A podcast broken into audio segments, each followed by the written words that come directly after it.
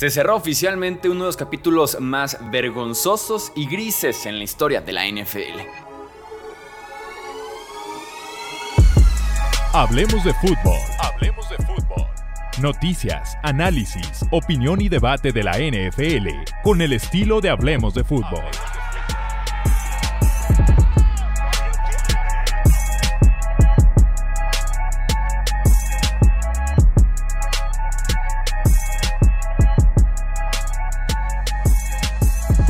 ¿Qué tal amigos? ¿Cómo están? Bienvenidos una vez más aquí al podcast de Hablemos de Fútbol. Yo soy Jesús Sánchez, un placer estar nuevamente con ustedes para comentar, como lo digo, un capítulo muy pero muy gris, hasta negro podríamos decir en la historia de la NFL que oficialmente se cierra el día de hoy. Saquen el champán para poder celebrar la venta de los Washington Commanders. Antes de pasar con el episodio, recuerda suscribirte aquí al podcast de Hablemos de Fútbol si aún no lo has hecho y también compartirlo con otros amantes de la NFL porque ya viene la temporada.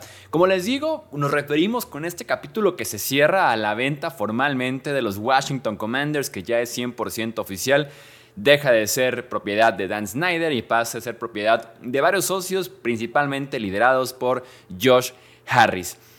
Dan Snyder llega a los Commanders, en ese momento los Washington Redskins en 1999, pagando 800 millones de dólares por la franquicia de Washington.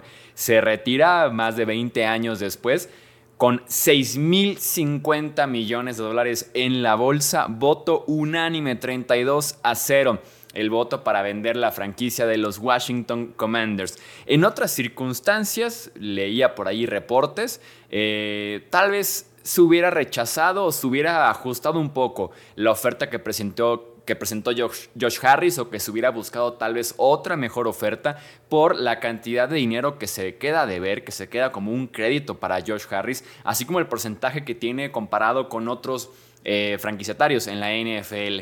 En estas circunstancias en las que los dueños les surgía que Dan Snyder se deshiciera de una vez por todas de la franquicia de Washington, dicen, ¿sabes qué? Vamos aprobándolo y hasta unánimemente y también lo llevan al comité de finanzas de la NFL que son siete votos y también 7 a 0 la propuesta porque le surgía realmente que Dan Snyder se fuera ya del círculo de la NFL y que si no vendía se creía que Dan Snyder iba a ser forzado a vender justamente votado por los otros 31 dueños de la NFL. ¿Quién es Josh Harris? Es un eh, empresario que también es dueño de los Philadelphia 76ers de la NBA y también de los New Jersey Devils de la NHL.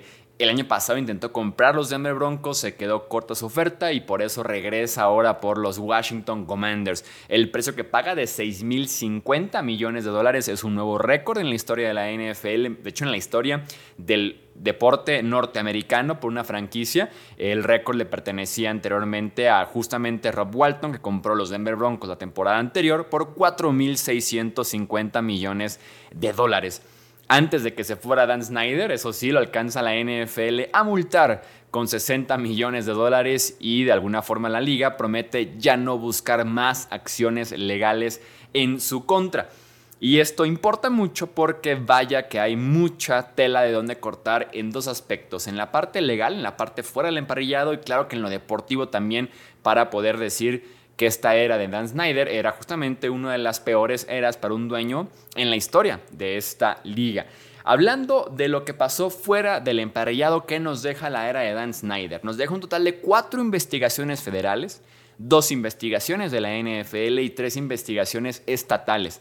Eh, algunos de los problemas que presentó fuera del emparellado Dan Snyder, escondió ganancias de los equipos visitantes, que básicamente se comparte con nosotros 31 equipos de la NFL. Las escondió, las maquilló para no repartirlas, esas ganancias con los equipos de la liga, porque en la NFL todo se reparte por igual, las 32 franquicias reciben exactamente lo mismo.